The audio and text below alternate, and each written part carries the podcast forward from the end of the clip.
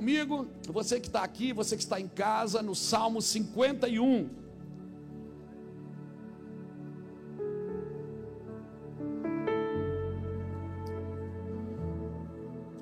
Glória a Deus.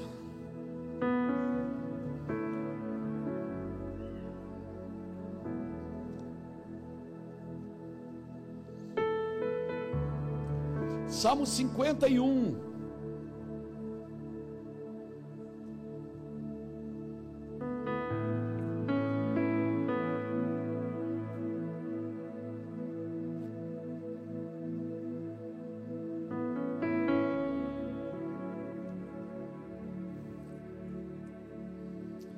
Diz assim: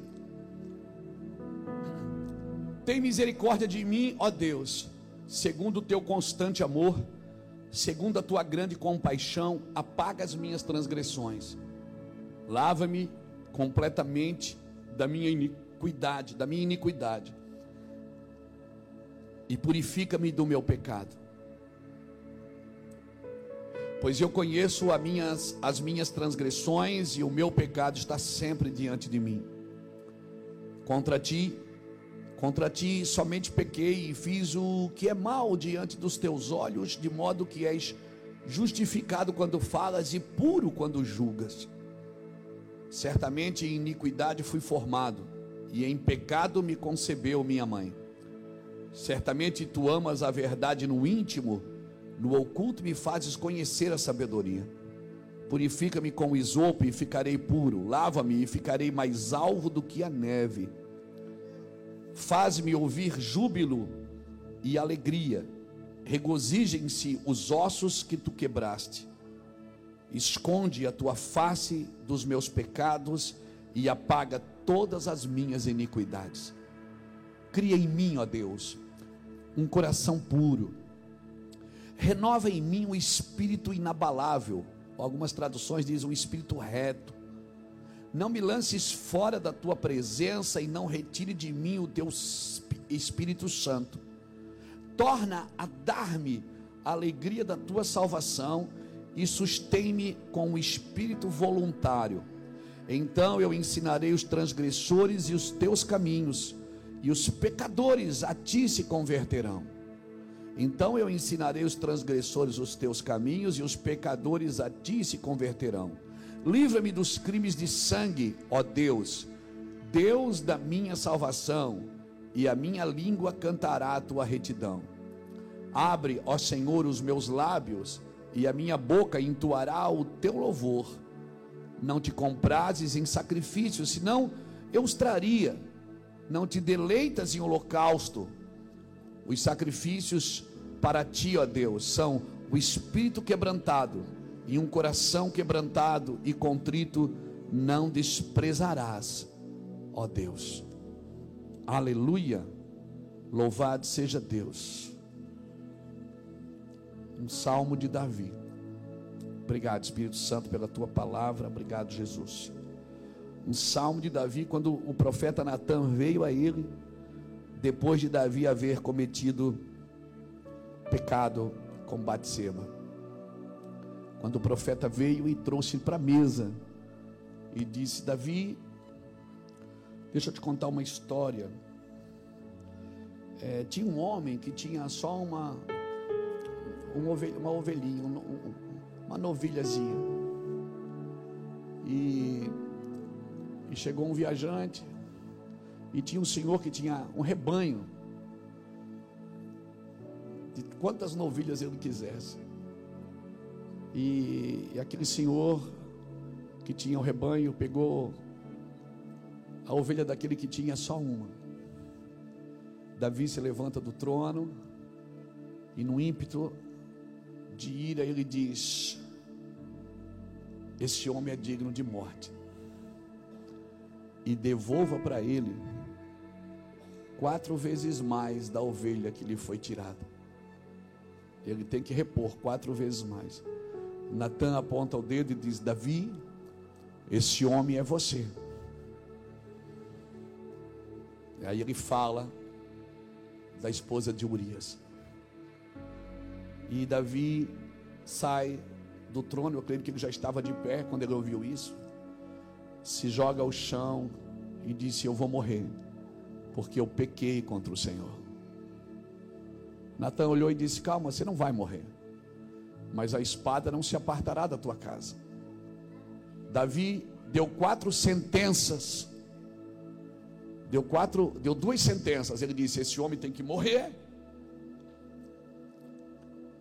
e tem que devolver quatro vezes mais. Da primeira sentença ele foi livre, porque Natan disse: Tu não morrerás. Mas as, a segunda sentença, Natan não falou nada. E se você estudar a história de Davi, você vai ver que Davi perdeu quatro filhos. Ele perdeu Aminon, Absalão, o filho da Batseba e Adonias. Um dos seus filhos também. Porque justamente a sentença que você sentencia os outros é a sentença que cai sobre a sua casa. Por isso, nós somos apressados em julgar, em condenar, em apontar o dedo. E o Senhor tem falado que nós precisamos aprender a ser humildes e arrependidos, porque um coração contrito e um espírito quebrantado não desprezará o Senhor. Eu não estou dizendo com isso que o pecado não deve ser ser corrigido, ser tratado, porque a culpa do pecado Deus nos perdoa, mas a consequência é desastrosa. E quanto mais rápido você se arrepende, mais rápido a consequência ela te abandona. Então muitos de nós fomos perdoados pelo pecado, do pecado por Jesus Cristo na cruz mas ainda não entendemos quando a gente chega na igreja, por que, que ainda tem coisas que a gente fica carregando. Se eu já aceitei Jesus, se eu já estou servindo a Deus, eu estou até dando o meu dízimo. E por que, que algumas coisas estão acontecendo? Parece que demora. Irmãos, é porque tem a consequência do pecado. Mas Deus não tem prazer nenhum que você colha nenhuma consequência. Por isso, quanto mais rápido você se arrepender, Quanto mais rápido você exercer misericórdia, a mesma que você experimentou. Até porque quem não experimentou misericórdia tem dificuldade de exercer misericórdia. Quanto mais rápido você perdoar os outros, mais rápido você é perdoado. Mas quanto mais mais você detém o perdão ao outro, mais você colhe as consequências e tem dificuldade de ser perdoado. Irmãos, eu estava meditando nesse texto hoje. Hoje eu acordei queria ficar sozinho. Fui lá para o escritório do Global, passei o dia lá. Me tranquei no quarto e fiquei lá. Tem dia que você está assim, meio down, não está? Tem dia que você não quer ficar sozinho assim, você não quer ver ninguém. Tudo é feio, tudo é chato. E quando você está assim, o bom é você ficar sozinho mesmo para não descarregar a sua dor, o seu veneno na vida de ninguém. E aí eu disse, eu falei assim, eu não vou almoçar, eu vou lá, pro, pro, quero ir para lá. Aí fui para lá umas dez e meia, e fiquei lá até umas quatro, quatro e pouquinho da tarde. Fiquei lá sozinho no quarto, mexendo meus livros, chorando, vendo as fotos antigas, lembrando, vendo as minhas fotos, foto que eu que eu, quando eu era magro, tinha cabelo, o pastor Lapa era magro, o pastor Jacques era magro, o pastor Ulisses era magro, todo mundo era magro. Fiquei olhando as fotos lá, chorando, falando com Deus, dizendo: oh Deus, você nos trouxe até aqui. Vendo as fotos antigas de irmãos aqui, que ainda estão sentados aqui conosco, nas reuniões, né? Como aqui os 21 anos de Mevan, meu avô faz 21 anos essa semana, do dia 8 até o dia 12 de fevereiro, foi o culto de inauguração aqui. Então nós estamos ficando de maior, a gente está fazendo 21 anos, vamos servir o exército. É com 18, né? Então já estamos na baixa. Então, comecei a ver as coisas antigas, meus esboços antigos, quadro antigo. E comecei a pensar nesse texto, Senhor. Quantas coisas o Senhor fez na nossa vida. E, disse: Senhor, não nos deixe quebrar esse relacionamento contigo. Não nos permita soltar das tuas mãos. E o Senhor me disse uma coisa tremenda e ao mesmo tempo terrível. Que nenhum relacionamento se quebra se não for pela desonra. Deus começou a dizer: a desonra, ela quebra relacionamento comigo, quebra relacionamento com as pessoas, quebra relacionamento no casamento, quebra relacionamento com os filhos, quebra, quebra relacionamento com velhos amigos. A desonra é uma coisa terrível. E, e, e, cada um de nós, irmãos, temos uma missão dada por Deus. Cada um de nós tem uma missão dentro da, da, grande comissão. Nós estamos aqui na grande comissão do Evangelho, que é pregar, ir por todo mundo, né? Mas cada um de nós tem uma missão. E, e a vida, a vida você tem em Cristo, mas a realização desta vida você tem na missão. Agora o Senhor me falou uma coisa hoje muito séria. Ele disse: Não continue na missão se você perder a vida. Porque a missão, fazer a missão de Deus sem a vida de Deus pulsando dentro da gente, é muito perigoso. A gente coloca no piloto automático, segunda vem para a igreja, na terça, e a gente continua trabalhando no Senhor, caminhando. Eu vou para Canaã, está tudo certo mas aquele sentimento, sabe? Aquela coisa gostosa que te faz chorar por qualquer coisa, a, a, aquela vertente do Espírito Santo deixa você sensível, quebrantado. E eu comecei a ler o Salmo 51, me deu vontade de ler o Salmo 51, comecei a ler. Essa foi a oração de Davi nos dias mais terríveis da sua vida. Nos dias que ele mesmo sentenciou a morte dele. Porque quando foi apresentado um pecado para ele, ele já pegou o machado para cortar a cabeça e o profeta disse: É você esse cara. Porque parece que é muito mais fácil quando, é, quando acontecem as coisas com alguém, não conosco. E por isso, querido, o Senhor começou a falar comigo hoje. Eu pensei, comecei a pensar nisso. O Senhor disse: muitas pessoas foram perdendo o prazer pela vida foram negociando os valores no caminho, foram perdendo, sabe, aquela alegria, o gozo, aquele gozo constante, aleluia. Por isso, cutuca alguém que está do seu lado diga: não viva na missão sem a vida de Cristo. Você se realiza na missão, mas sem a vida não tem realização, querido. Porque no final vai acabar a missão e o que vai sobrar é a vida. A vida de Cristo, ela vai viver com você na eternidade. O que vai sobrar é a vida. Então celebre a vida com Cristo, mesmo que você não esteja fazendo ainda a missão, mesmo que você esteja no estaleiro, reformando o barco, mas fique tranquilo, celebre a vida com Cristo, celebre a salvação, mesmo que você não esteja realizando nada, nada esteja dando certo perto de você ou na sua vida, mas celebre a vida de Cristo em você. Continue celebrando a vida de Cristo em você. Irmão, nós estamos vivendo em tempo de pressão, aonde problema e pecado andam juntos. A gente já misturou tudo, o que é problema, o que é pecado. O, agora, o, o, o problema tem tratamento, o pecado não tem tratamento. Pecado é arrependimento. Amém? Você não cura a febre do pecado, você tem que curar a infecção dele.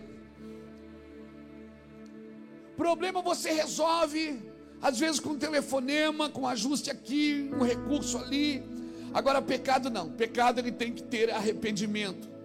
Nós precisamos entender essa esfera, essa jurisdição, para poder nos mover nesse lugar, sem culpa, sem medo, dar continuidade. Irmão, quando Jesus chamou os discípulos de amigos, você vê lá em João 15, ele diz: Já não vos chamamos de servo, e sim de amigo. Quando ele chamou de amigo, ele não estava substituindo a esfera de servo pela esfera de amigo. Ele não estava dizendo assim, agora você não, não é mais nada, agora você não trabalha mais, você é só meu amigo. Não, irmãos. Ele estava dizendo: quando eu estiver atuando como Senhor, não queira ser meu amigo.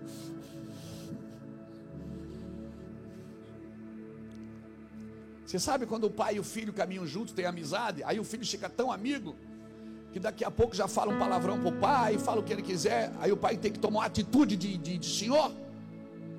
Quando o Senhor disse, já não vos chamo de servo e sim de amigo, ele não estava substituindo o servo pelo amigo, ele estava dizendo: Eu sou seu amigo, mas não esqueça que eu sou seu senhor.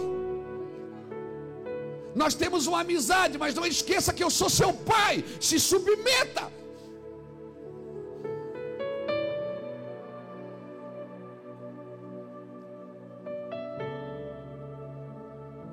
E é isso que, que o Senhor está dizendo. Jesus, quando assume uma posição, você lembra quando Jesus assumiu a posição de Messias? Aonde foi? Foi num casamento.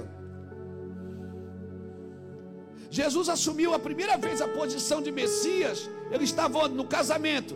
E quem é que estava lá também? A mãe dele. E a mãe dele disse o quê? Acabou o vinho. O que é que ele disse? O que tenho eu contigo, mulher? Ele estava dizendo o seguinte: eu agora não sou teu filho, eu sou teu senhor, entenda.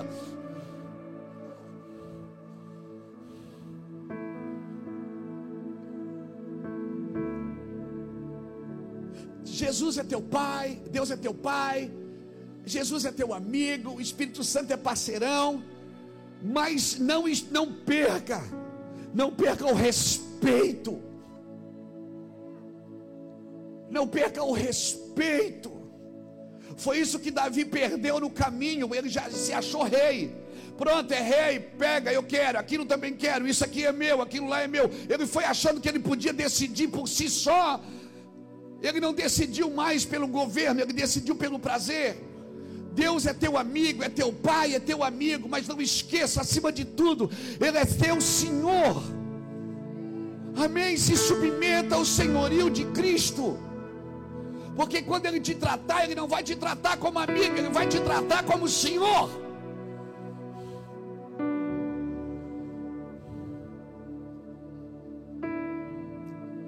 Ele vai corrigir, vai pegar a vara e vai dizer assim: vou ter que te bater. E vai dizer por que que você está apanhando. Porque ele não é um pai agressor que dá um pau e pega onde pegar e depois vem e diz: daí.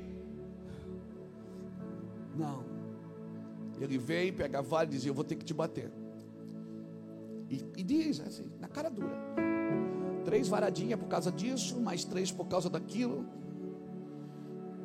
E aí você fica olhando para ele com a vara na mão, você, você diz: Não, ele não vai fazer isso, ele é meu pai, é meu amigo. A alegria está no coração de quem já conhece. E Jesus disse: Baixa as calças. Aí você não acredita nisso. Você diz, ele vai me corrigir aqui. Por quê? Porque ele é teu Senhor.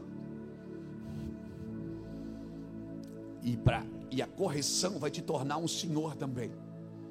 E aí se cumpre a profecia, dizendo que ele é Senhor de senhores. Ele não é Senhor de gente mimada. Ele não é senhor de crente meia-boca, de crente Nutella. Ele é senhor de senhores. De alguém que foi treinado para governar também como ele. Que vai ser amigo de todos, mas vai ser senhor quando precisa ser senhor. Que vai amar a todos e abraçar a todos e beijar a todos, mas quando precisar ser senhor, vai ser senhor. Sabe que essa é a grande confusão às vezes da, da gente com Deus. Porque Deus é meu amigo, Ele está me prosperando, tudo que eu faço dá certo. Meu Deus, tu acha que Deus vai perder um cara que nem eu no ministério? Tu acha que Deus vai perder um empresário que nem eu, que investe milhões no reino? Tu acha que Deus vai perder um cara que nem eu, que toca pra caramba, ministra, faz uma música toda semana? Tu acha que não, nós somos amigos, o que é que tem? Isso aqui não tem problema, porque eu sou amigo de Deus. Davi, ele chama o homem segundo o meu coração. Mas quando precisou tratar, ele tratou. Abraão, ele chamou Abraão e disse: Você é meu amigo, mas saibas tu que a tua descendência vai ser escrava em terra alheia. Ninguém mandou você mentir para Faraó e dizer que a Sara era tua irmã quando ela era tua esposa. Eu vou te levar lá, no mesmo lugar que você mentiu para te tratar. Hum. Moisés, ele é meu, eu sou, Deus fala comigo. Eu subo no monte, o graveto incendeia. Deus é comigo. Sabia que eu estava no monte, Deus pegou o dedo dele, escreveu numa pedra e me deu? Nós somos amigos. Mas fere a rocha quando ele não mandou ferir para ver o que acontece com você. Fere a rocha quando ele disse fala e você fere. Não, porque a gente tem uma aliança. Ele sabe, ele fala, é linha direta aqui, ó. Aí faz, mano. Nós somos amigos, eu entendo tudo que ele diz. Ó. Fere a rocha para você ver o que acontece. Deus não vai te tratar quando precisar corrigir você, não vai ser seu amigo. Ele vai ser seu senhor. Entenda essa relação, querido, para você não sofrer no futuro. Amém? Deus é seu amigo, mas se ele precisar te tratar, ele vai ser teu senhor. Quando Jesus estava naquele casamento, ele falou para a mãe dele: O que é que tenho eu contigo, mulher? E o engraçado é que dez minutos depois ele disse para os caras: Traz água. O cara repreende a mãe e depois só pode dizer quem é que manda. Só para mostrar o senhorio. Você está me entendendo, irmãos? Então, vamos ser amigo de Cristo. Vamos ser filho de Deus. Mas quando precisar nos tratar, Ele nos tratará como Senhor. Por isso que não adianta a gente pregar sobre os finais dos tempos, pregar sobre a volta de Cristo, trazer toda semana um aviso: olha, Deus vai fazer isso, Deus vai fazer aquilo, se eu não estou me preparando para aquilo que eu estou anunciando.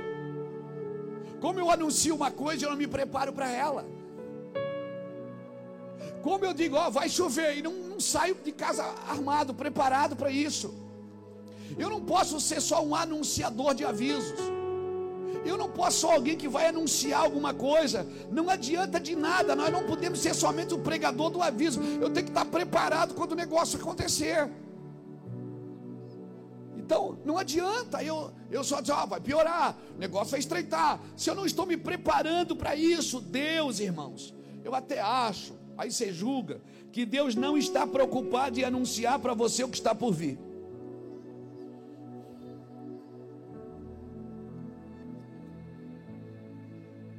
Aí eu esbarro em algumas coisas, né? Mas eu não acho que Deus está tão preocupado assim em anunciar para você o que está por vir. E você mais profundo ainda. Eu não acredito que tem alguém na terra que sabe completamente o que está por vir. Não acredito que tem um que saiba tudo. Pode ser assim, mas pode ser diferente. Vamos considerar as probabilidades, não é isso? Pode, pode vir no começo, pode vir no meio, pode vir no fim, pode vir agora. Se vier é problema, né? B.O., né? Eu não acredito que tenha alguém que sabe completamente o que está por vir. A pergunta é: ok, a preocupação é se realmente eu estou preparado para aquilo que está por vir. Porque para Davi era só uma conversa, irmãos, de um profeta e um rei. E ele não estava preparado para aquela conversa. E Deus trouxe luz, disse, estava curando o coração de Davi. Irmão, parece que Deus está nos levando em grandes agonias até que ele ache no meu interior, no seu interior, arrependimento genuíno e quebrantamento pelos perdidos. Sem um arrependimento genuíno da minha parte, eu não terei quebrantamento pelos perdidos. Eu vou repetir: sem um arrependimento genuíno da minha parte, eu não terei um quebrantamento genuíno pelos perdidos.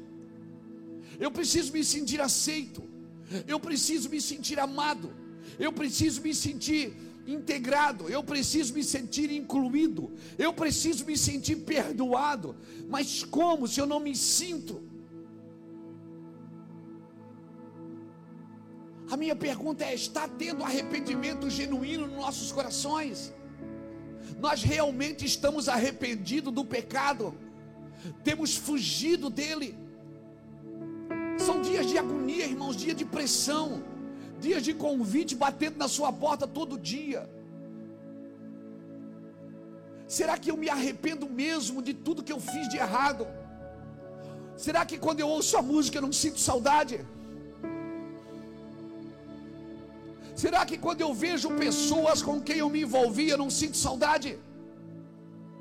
Será que eu ainda não, hum, não sinto o cheiro da maconha? Eu estou sendo claro com você para saber se realmente nós estamos arrependidos. Porque um arrependimento genuíno, irmão, quando ele lembra do passado, ele chora ele, ele, ele, sente, é um gozo de alegria, mas ao mesmo tempo é um choro. Deus me perdoa por aquilo. Ainda que ele já se sinta perdoado, mas ele ainda ele tem pavor daquilo.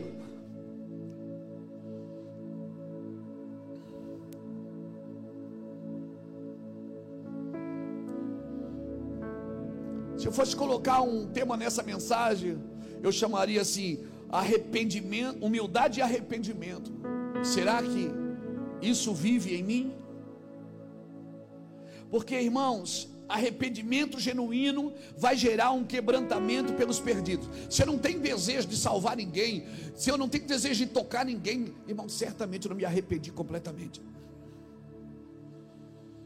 Porque o desejo, a, a, a certeza que eu sou um salvo é o desejo que eu tenho de salvar.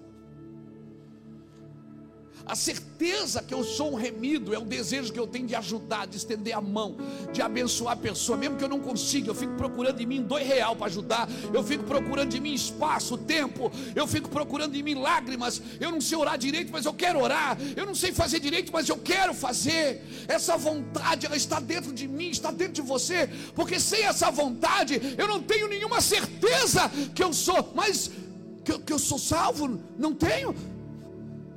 Salvo não é o que aceita Jesus, é o que abandona o pecado.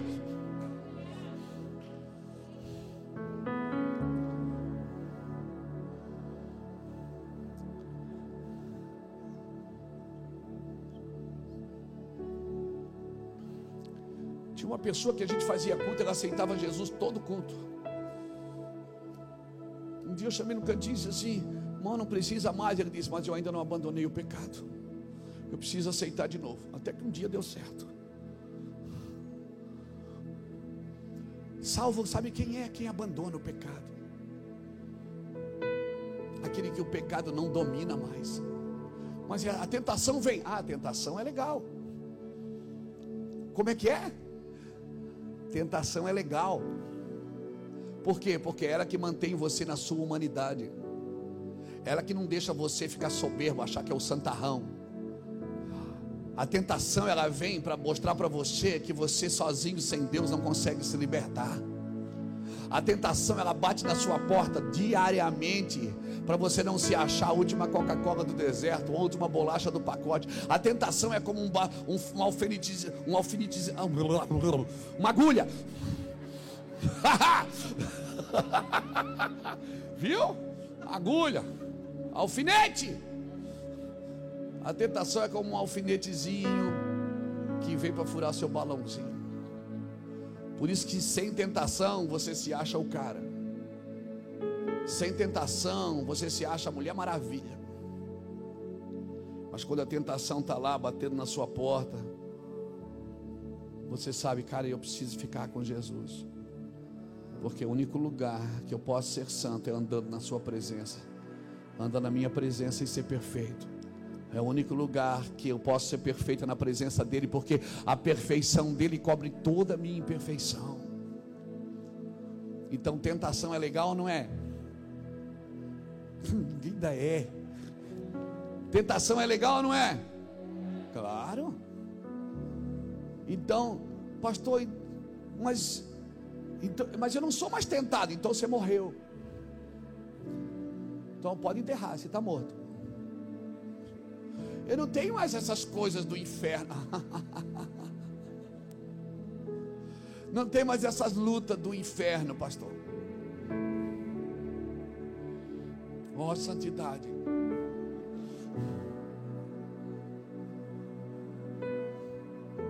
No mundo tereis aflições. Isso é não é uma não é uma no mundo podereis ter. Jesus não estava dizendo, ah, talvez, não, ele, ele estava afirmando: no mundo você vai ter aflição, mas tem de bom ânimo, porque eu venci o mundo. A, minha, a Bíblia diz que ele aprendeu obediência por aquilo que, por aquilo que sofreu, porque em tudo ele foi tentado, mas não cedeu, ele também foi tentado.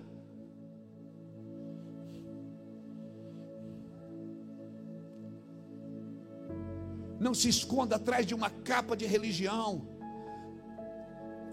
Não se esconda atrás do altar. Altar não é para você se esconder atrás dele, é para você morrer nele.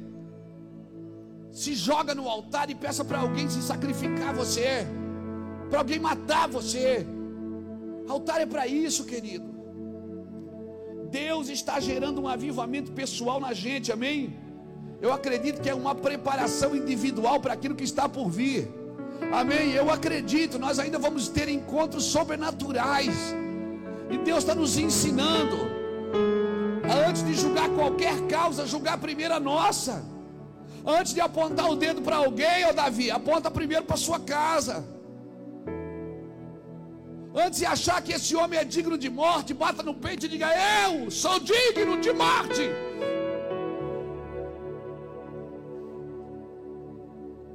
E aí sim nós vamos viver um avivamento. Eu queria dar alguns conselhos para você aqui nessa noite. Você que gostaria de gerar, quem gostaria de gerar um avivamento pessoal? Pastor, o senhor está dizendo que eu vou ligar isso? Não, não. Se Deus não derramar, irmão, se o senhor não edificar a casa, e vão trabalhos que edificam. Inútil vos será acordar de manhã, comer pão de dores, porque é o Senhor que dá aos seus amados o sono, Salmo 127. Se o senhor não fizer, ninguém faz. Não, não tente produzir o que, o que você tem que atrair. Mas é sobre isso. Se você quer atrair um avivamento, se você, mas eu não estou falando de avivamento que você vai botar a mão nos outros, vai cair todo mundo. Não é isso. Isso é a consequência daquilo que vai acontecer dentro de você. Isso é a consequência. Primeiro, nunca abra mão do espírito voluntário. Davi pediu isso aqui. No verso 12. Ele diz: torna a dar-me alegria da tua salvação e sustenta-me com espírito voluntário. Me dá esse espírito voluntário, Senhor. Me dá esse desejo, Senhor. Me dá, me dá. Eu, eu, eu, não quero ser forçado a fazer, eu quero fazer porque eu te amo, eu quero estar com você. Eu, eu tenho desejo de estar com você, é isso que Davi está dizendo. Primeiro, não abra mão do espírito voluntário. A marca de um cristão maduro é o que Davi disse aqui no verso 12. Torna a dar-me alegria da tua salvação e sustenta-me com o espírito voluntário. A marca de um cristão maduro é o seu amor e a sua alegria, irmãos. Eu já falei aqui, vou falar de novo. Um porteiro alegre cura mais gente do que um médico doente.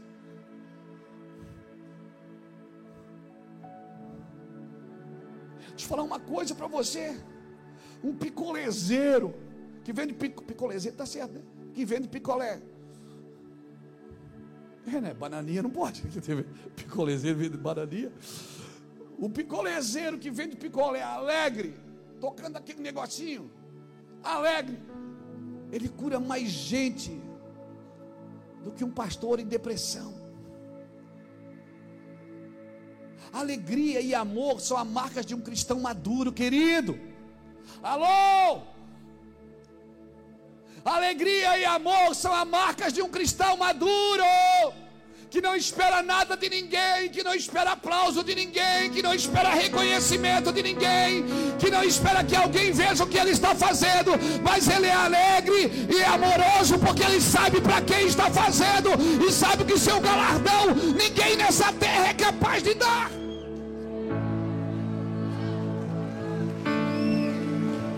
Você está me entendendo? A marca de um cristão maduro é o seu amor e a sua alegria. Seja alguém alegre, sorria para alguém que está do seu lado. Mostra os dentes para ele. Se não tiver dente, mostra a gengiva. Mostra a boca para ele, ri para ele. Baixa a mão e assim. Seja alegre, seja agradável, seja alguém querido. Oh, querido, Estás tolo, querido.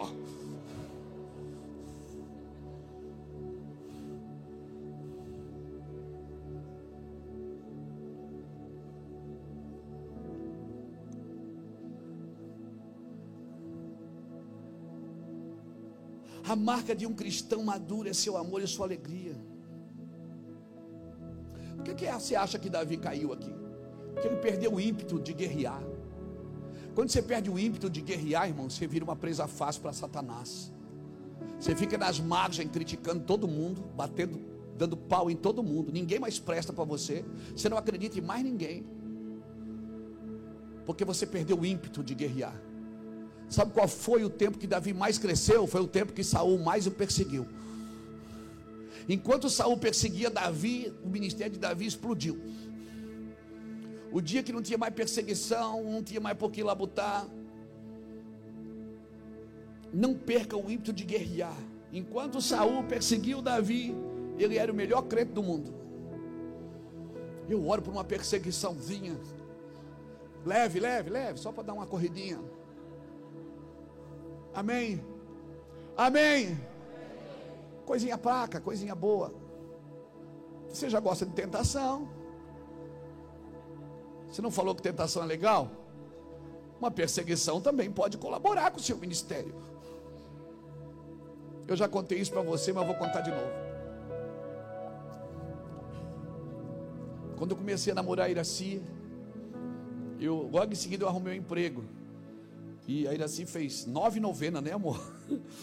para mim ganhar aquele emprego, né? É, e, e, eu, e eu ganhei o emprego. Eu, eu vendia doce em, a pronta entrega, um, um caminhãozinho. A, lembra a Mercedinha, que era 608? Eu vendia doce a pronta entrega. Tijuca, São João Batista, Nova Trento, Brusque, saía aqui, daqui, São João de Taperiú. Toda semana. E essa empresa tinha um cachorro. Um cachorro enorme. E eu, quando chegava de manhã, abria o portão, entrava, e o cachorro estava amarrado. E eu sabia que o cachorro só vinha até aqui, porque a corrente dele só permitia que ele vinha até aqui. E eu pegava o jornal debaixo do portão, ia lá mexer com o cachorro. E dava na cadeia, tá, com o jornal. E eu assim, venha só até aqui. Tá. E isso foi por vários dias, meses. Um dia peguei o jornal debaixo do portão, fui lá, só vi a ponta da corrente.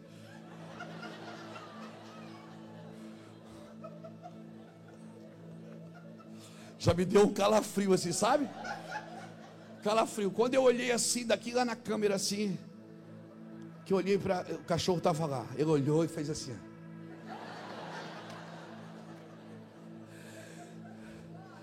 Chegou babá, irmão. Como que diz? É hoje. Como, sabe quando você falou no culto hoje, quando começou? É hoje. Ele olhou para mim e disse: Minha vez. Quase que eu disse: Pega o jornal. Irmão, ele saiu correndo atrás de mim. Ele meteu a mão, meteu a mão, não, a boca. Ele meteu a. Não, o cachorro não tem mão, né, meu filho? Vocês acham engraçado quando o pastor erra, né? Aí ele meteu a boca assim na minha, na minha bunda. Que bunda? Que eu pesava 54 quilos. Eu não tinha bunda. que ele meteu a, a, a, a bocona assim na minha bunda, irmão. E levou um pedaço da minha calça junto. Eu pulei na carroceria de um caminhão que tinha lá. E eu, não, não achando que não estava o suficiente, pulei num caibro assim e fiquei pendurado. Quando o pessoal da empresa chegou, me viu pendurado do caibro. Irmão, eu pulei uns 4 metros de altura. Do caminhão, do caminhão no cabe, ele ficou lá, ah, e eu pendurado. O pessoal me zoou demais, né? ainda bem que não tinha, não tinha rede social, né? Senão eu estava no TikTok. E aquela, e, tem, e aquela musiquinha desgraçada. tem uma musiquinha desgraçada, né? Não, não, não. Oh, não, não, não, não, não. Não tem uma musiquinha desgraçada assim? Não, não, não. Não, não, não, não, não, não. Era eu. Irmão, depois eu fiquei analisando o meu patrão, quando eu desci e tal, que ele chegou, Luiz Hermínio, como é que você conseguiu pular lá? Eu disse, eu não sei. Eu disse, cara, é só ter uma perseguiçãozinha, a gente faz coisa que a nossa mente não faria. Eu não sabia que eu era bom de pulo. Até ter um cachorro correndo atrás de mim. Tem muita coisa que você não sabe que você faz, que você é capaz de entrar e fazer. Por quê? Porque não tem ninguém te perseguindo. Não tem uma lutinha para você. Você está muito confortável. Está muito, tá muito bom. Está muito fácil. Davi estava assim, irmãos, muito fácil. No tempo de guerra, ele não foi para a guerra, ele ficou. Depois você lê. Depois você lê 2 Samuel, capítulo 12, capítulo 11, capítulo 12. No tempo de guerra, ele não foi para a guerra, ele perdeu o ímpeto da guerra. Quando você perde o ímpeto da guerra, o ímpeto da oração, aquela coisa gostosa, aquele gozo de servir a Deus, você põe no piloto automático, irmão. Aí você perdeu, sabe, aquele aquela coisa gostosa de servir a Cristo. E aí você vai negociando os valores, vai negociando o tempo, você vai negociando recursos, você já não quer ver até gastar, você gasta diferente. Você começa a gastar só com você. Você não serve mais ninguém nem com o seu dinheiro. Você não ajuda mais ninguém. Você tá só Isso tem uma palavrinha mais que diz: vou cuidar da minha vida. Você pensa que está cuidando dela, mas não está. Você está fazendo uma cama de derrota. Você está construindo uma cama de derrota. Você perdeu o ímpeto da guerra. Cutuca alguém que está do seu lado e diga: não perca esse ímpeto de guerra. Não perca. Irmão, você imagina.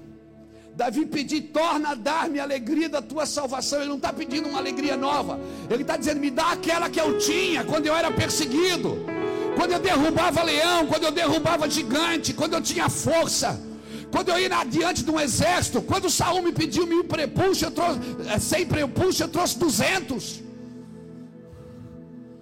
Me dá aquele ímpeto. Ele não está dizendo me dá algo novo, não, ele está dizendo me dá, torna a dar-me aquela alegria, alegria que eu tinha. Quando todo mundo falava mal de mim, quando todo mundo me criticava, quando todo mundo me atacava, quando era guerra, que tinha pressão. Está muito fácil, irmão. Davi está dizendo: Eu quero aquilo de volta. Torna a dar-me a alegria da tua salvação, me sustém com o espírito voluntário. Ou seja, me dá disposição em obedecer sem reservas.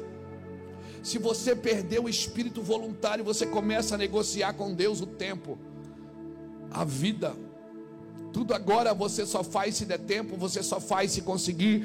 Você antes fazia tudo, cara, você dava nó em pingo d'água. Você era o cara, você, você destruía, você fazia tudo. Agora não, agora você escolhe o que fazer. Sabe o que se chama isso? Ímpeto de guerra perdido. Você perdeu o ímpeto de guerra. Levante sua mão assim, me deixa profetizar para você. Volte para a estação que Deus te colocou um dia. Amém. Se é a estação de poda, fique na poda. Se é a estação de dar fruto, então dê fruto. Se está na poda, não, não, não, não, não rejeite a poda, deixa ele podar, porque ele está podando para que dê mais fruto ainda. Amém? Mas volte para a estação. Segundo, aprenda a discernir as estações que você está. Daniel capítulo 5, a Bíblia diz que o rei Belsazar, ele não soube discernir e ninguém soube discernir o que estava escrito. A não ser um homem chamado Daniel que entrou sala dentro e disse: Menem, Menem, Tekel, Parsim, pesado foste na balança e achado em falta. Agora o reino vai ser tirado de ti e vai ser dado para outro. Aprenda a respeitar as estações. O rei Belsazar não soube discernir o escrito na parede. Tem uma geração que está nascendo, irmão. Viu quantas crianças apresentamos aqui hoje? Cinco. Você viu quantas crianças saíram aqui para o cultinho? Mais de 200 crianças. É uma média de 250 crianças todo domingo à noite. Uma nova geração está nascendo. Quando eu cheguei para o culto hoje, encontrei o Miguel ali. O Miguel, sete anos, que já leu a Bíblia duas vezes. Ele disse, pastor, já li três livros na minha vida. Aí o pai dele pregou hoje à tarde aqui. O Douglas pegou hoje à tarde aqui, não foi? Aí eu disse assim, Miguel, e como é que foi a palavra do seu pai? Foi boa? Ele disse, ele lê a Bíblia toda noite. Menino, falando do pai para mim. Ele lê a Bíblia toda noite, pastor. Foi boa a palavra. Uma geração, irmão, que nós temos que, que prestar atenção. Muitos de nós enviamos nossos filhos para a faculdade e vamos para a igreja fazer campanha de oração para eles não desviarem.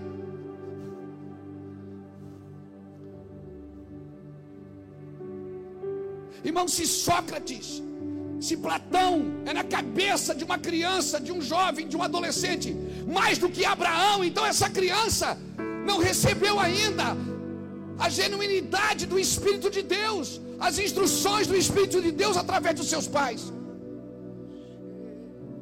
Eu não posso enviar meu filho para a faculdade e ter medo que ele desvie. Eu tenho que enviar para a faculdade dizendo: vai lá, meu filho, põe o pé lá e seja luz naquele lugar. O que Platão falou é importante, o que Freud falou é importante. O que Sócrates falou é importante, mas quando o sapato apertar, irmão, é só o que Jesus falou que vai ser importante. Então nós não podemos perder essa noção que nós estamos preparando uma geração. Nós precisamos discernir as estações. O que que Deus está escrevendo na parede desses dias? Vamos aprender a discernir. Pastor, mas se ouviu? Só o que eu ouço, é só o que eu ouço. Irmão, é só o que eu ouço. Eu estou cansado de ouvir isso. Mas cansado no sentido de cansaço mesmo.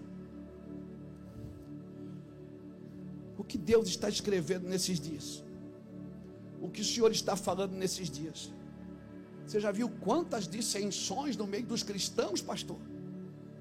Você já viu quanto Irmão, quando as brigas no meio dos crentes, quando há dissensões no meio do cristianismo, quando há rumores de maldade entre os irmãos, então espere um avivamento, porque esse é um cenário perfeito para alguém se levantar e começar a orar por avivamento.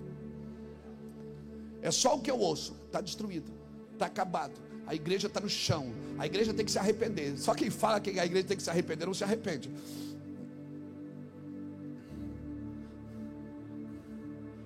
Irmão, quando isso começar a acontecer, isto mostra que os crentes estão longe de Deus, e esse é o tempo exato para buscar um avivamento. Quando a igreja começa a ser invadida por um espírito de entretenimento e mundanismo, ela precisa de um avivamento. Quando a igreja está caída em escândalo e pecado, desavença e corrupção, então ela precisa de um avivamento. Só um avivamento pode salvar o Brasil. É só um avivamento, irmãos.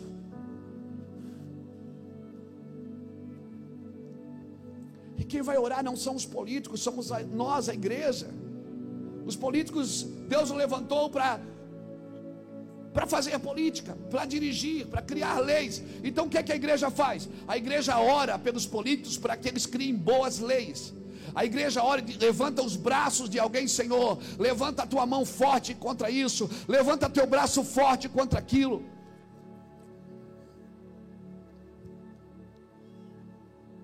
Quer saber? Não é só eleger crente. É se levantar em justiça para manter os braços dessas pessoas levantadas. E ter coragem de confrontá-las quando elas fazem caca. Porque se elas falam em nome da igreja, elas não podem fazer caca.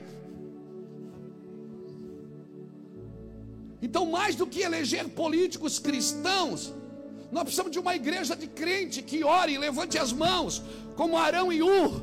Tudo bem, eu não fui chamado para ser Moisés, mas eu sou Arão, eu sou Ur. Eu vou levantar seus braços enquanto você está aí legislando, enquanto você está aí governando, enquanto você está aí servindo a tua nação, amém? Esse é o nosso trabalho. Quando a igreja está caída, em escândalo, em pecado, desavença, corrupção. Só um avivamento. Toca alguém com o dedo assim diga: só um avivamento. Nós precisamos de um avivamento, precisamos clamar por um avivamento, com lágrimas de arrependimento. Eu e você precisamos ir para casa chorar e pedir perdão para Deus. Não é pedir Deus muda o Brasil, não é Deus muda a igreja. E antes de pedir pela igreja, peça pela sua família. E antes de pedir pela sua família, peça por você. Você é o alvo um avivamento. Você, sua casa, sua igreja, sua oração. Nós estamos buscando isso e nós precisamos buscar com mais ímpeto isso, irmão. Nós estamos em guerras de altares e não adianta criticar Baal. Não adianta ir para a mídia criticar Baal. Nós temos que construir um altar maior do que de Baal. Nós temos que orar ao Deus dos céus. A única saída para o Brasil é um avivamento. Mas para vir um avivamento sobre o Brasil, precisa de um alinhamento geracional da igreja. A igreja precisa entender o que é que ela quer dessa criança que está no colo. O que é que ela quer dessa criança que ela está lá atrás a, aprendendo? Ela está disposta a investir o seu tempo no seu filho? Ou só enchê-lo de entretenimento para que ele não atrapalhe a sua vida de prazer?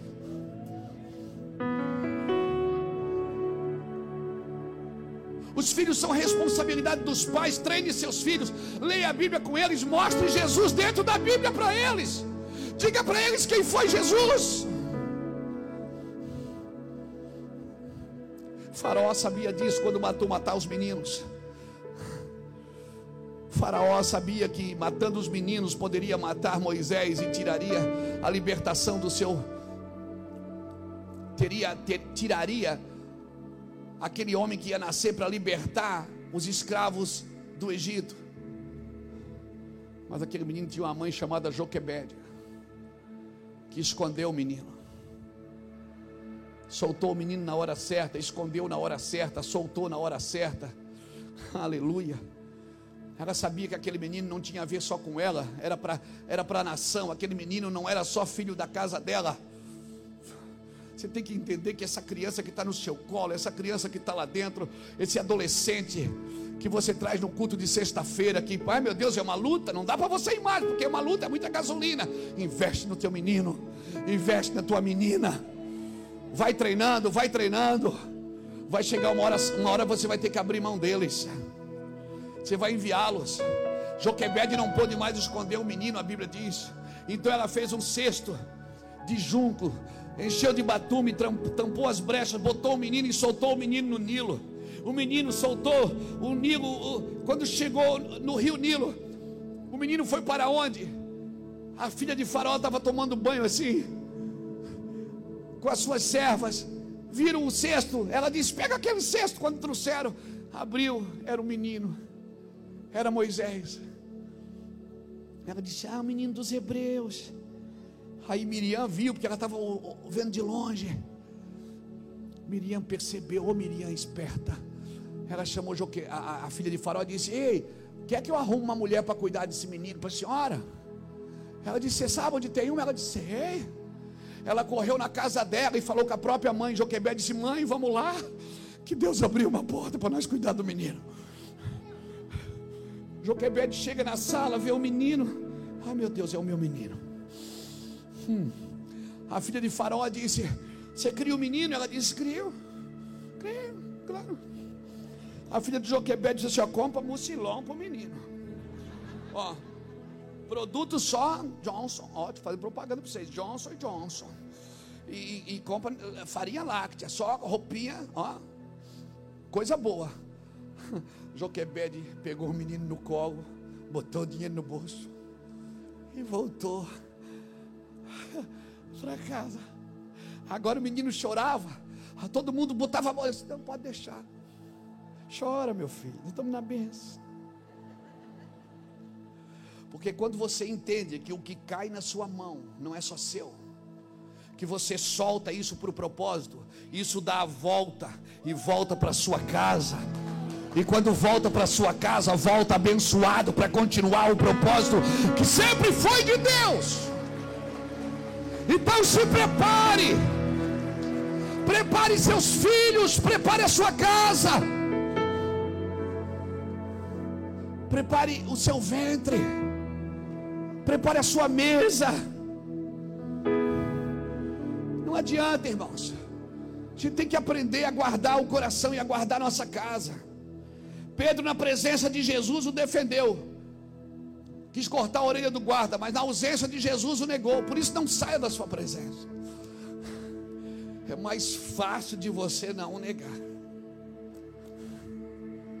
Fique na presença de Jesus, que na presença de Jesus você não nega. Eu declaro que só o fogo de Deus Só o fogo de Deus derramado sobre essa nação vai nos libertar do pecado em nome do Senhor Jesus. E sabe quando é que começa um avivamento? Começa com alguém que tem a iniciativa de resgatar a confiança de Deus, a, a confiança que Deus tinha no seu povo. Sabe como é que começa um avivamento, Dudu? Quando alguém vai orar e diz: Deus, perdoa teu povo. Deus, eu oro pelo teu povo. Deus, perdoa a tua igreja. Em vez de ficar atacando, Senhor, derruba, traz juízo. Não, diga: Senhor, perdoa a tua igreja. Perdoa o teu povo. Salva o teu povo. Senhor, confia na gente de novo. Senhor, por favor, permita a gente ser digno de confiança de novo.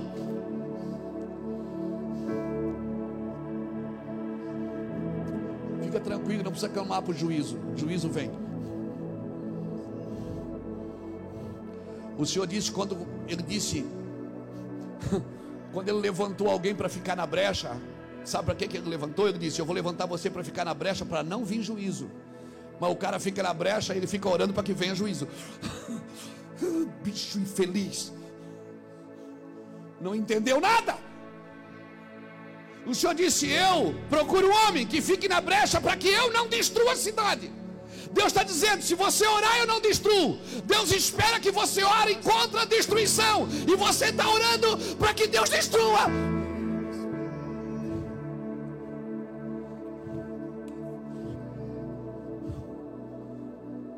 Deus está dizendo: se você, se o meu povo que se chama pelo meu nome, orar, jejuar, buscar a minha face, se converter dos maus caminhos, eu olharei do céu, perdoarei os seus pecados. Sabe o que Deus está dizendo para você? Se você ficar na brecha e pedir perdão por eles, eu perdoo. Mas você não quer que Deus perdoe. Você quer que Deus mate. Você quer que Deus machuque. Sabe por quê? Porque você é vingativo. Você não é intercessor. Eu estou disposto a morrer pelo que eu acredito, não a matar pelo que eu acredito. Quem mata pelo, pelo que acredita é o Islã, não é o cristianismo. O cristianismo morre pelo que acredita.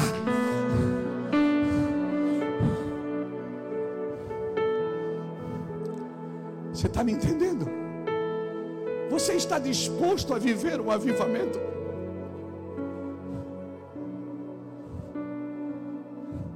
Então não diga isso é digno de morte, diga eu sou digno de morte. Senhor, eu estou disposto. Eu vou repetir: um avivamento começa com alguém que tem a iniciativa de resgatar a confiança de Deus no seu povo. Alguém precisa ter a iniciativa de avivar a sua vida e de seus irmãos que se perderam. E quando os perdidos verem você, clamando por eles. Hum. Sabe o que vai acontecer? Eles vão se sentir úteis, vão se sentir amados, serão atraídos pelo fogo da nossa renúncia. Eu vou repetir. Eu declaro que os perdidos serão atraídos pelo fogo da nossa renúncia. Eu vou repetir. Eu declaro que os perdidos serão atraídos pelo fogo da nossa renúncia. Eu vou repetir. Eu declaro que os perdidos serão atraídos pelo fogo da nossa renúncia.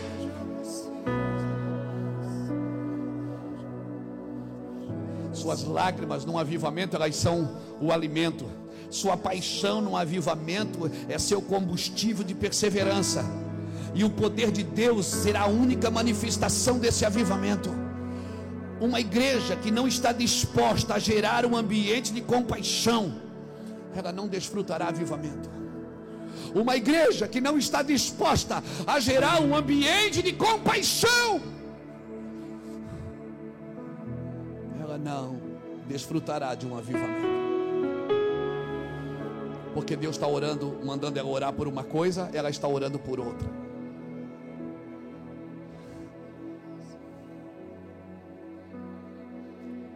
E se você é uma igreja que não está gerando um ambiente de compaixão, então não ore pelos novos membros. Não ore para você receber novos membros. Não há outra maneira da igreja ser santificada se não for através de um avivamento. E se você não quer gerar um ambiente de compaixão, não ore para que venha novas pessoas. Não ore para que a igreja aumente de tamanho. Não ore para construir uma sede nova. Porque uma sede nova só faz sentido para um povo que tem compaixão, se não é só um ajuntamento para entretenimento. Isso não faz diferença nenhuma. Eu quero sim, irmão, uma sede nova aqui nessa casa. Foi para isso que nós compramos nosso terreno.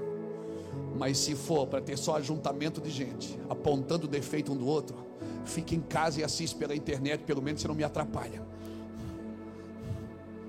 Pelo menos você não me atrapalha, porque eu estou gerando aqui um ambiente de compaixão, de amor pelo próximo, de morte, um ambiente de alguém que esteja disposto a morrer, alguém que diga: Eu sou digno de morte. Não, isso é digno de morte. Não, eu sou digno de morte, porque eu sou um pecador.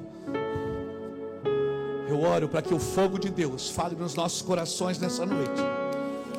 Ah, sim, não espere um avivamento, não espere um avivamento sem o espírito de compaixão, sem uma vida de oração, sem lágrimas pelos pecadores, sem paixão pelos perdidos, sem lágrimas pelos seus pecados. Não espere um avivamento sem compaixão, sem quebrantamento pelo outro. Não espere não espere. Sabe o que Paulo disse? De novo, Gálatas 4, versículo 19: Por quem de novo sinto dores de parto? Paulo está dizendo: Eu sinto dor de parto de novo. De novo. Sabe o que é sentir dor de parto? Não é uma nova gravidez, não é uma nova gestação, é, um, é, é pelo mesmo bebê. É sentir dor de parto pelo mesmo bebê que não nasce. Eu estou sentindo de novo, Paulo está dizendo, de novo eu sinto dores de parto, até que Cristo seja formado em vós. Se você não tem dor, você não está gerando nada.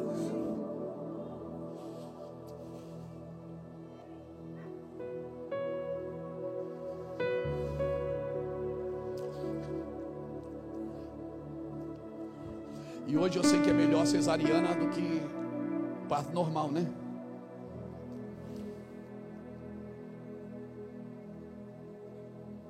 Cesariana você não tem dor na hora do parto.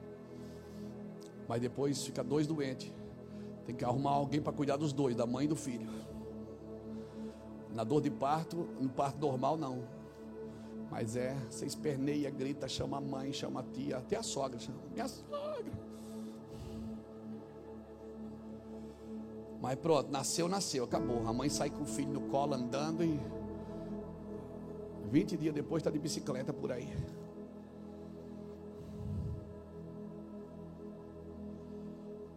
Eu sei, a ciência ela conseguiu tirar a dor daquilo que estamos gerando, mas ela não conseguiu diminuir o prazo. O prazo é nove meses ainda.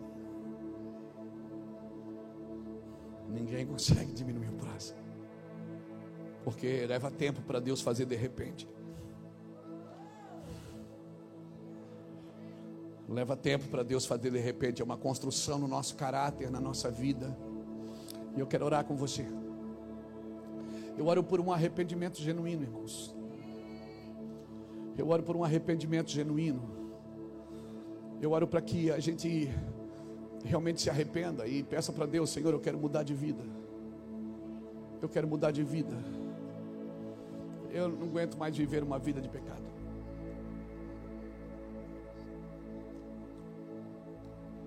Eu não aguento. Tentação é boa, perseguição é boa, mas eu preciso trabalhar no modelo correto de Cristo. Deus trabalha para perturbar o confortável e para confortar o perturbado. Você vai ver, Deus está sempre perturbando o confortável e confortando o perturbado. Então, ou você está perturbado, Está precisando ser confortado? Ou você está confortável demais e está precisando ser perturbado? E eu estou aqui para fazer as duas coisas. Amém, irmãos? Amém. E perdoe, me perdoe de falar dessa forma, mas às vezes o medo que nós temos de ofender as pessoas, acabamos ofendendo a Deus. E, e o meu trabalho nunca foi ofender pessoas, sempre foi ofender o pecado e o orgulho. O que se ofende em nós não é a gente, é o nosso orgulho. Sempre o que me ofende, o que se ofende em mim é o meu orgulho. Sempre que eu tenho uma reação brusca, eu sei que eu fui ofendido no meu orgulho.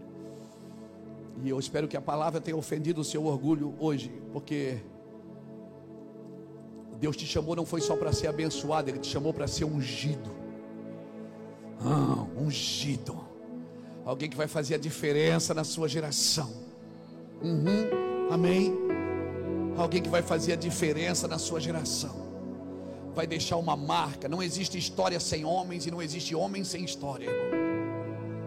Ah, alguém que vai marcar a sua história.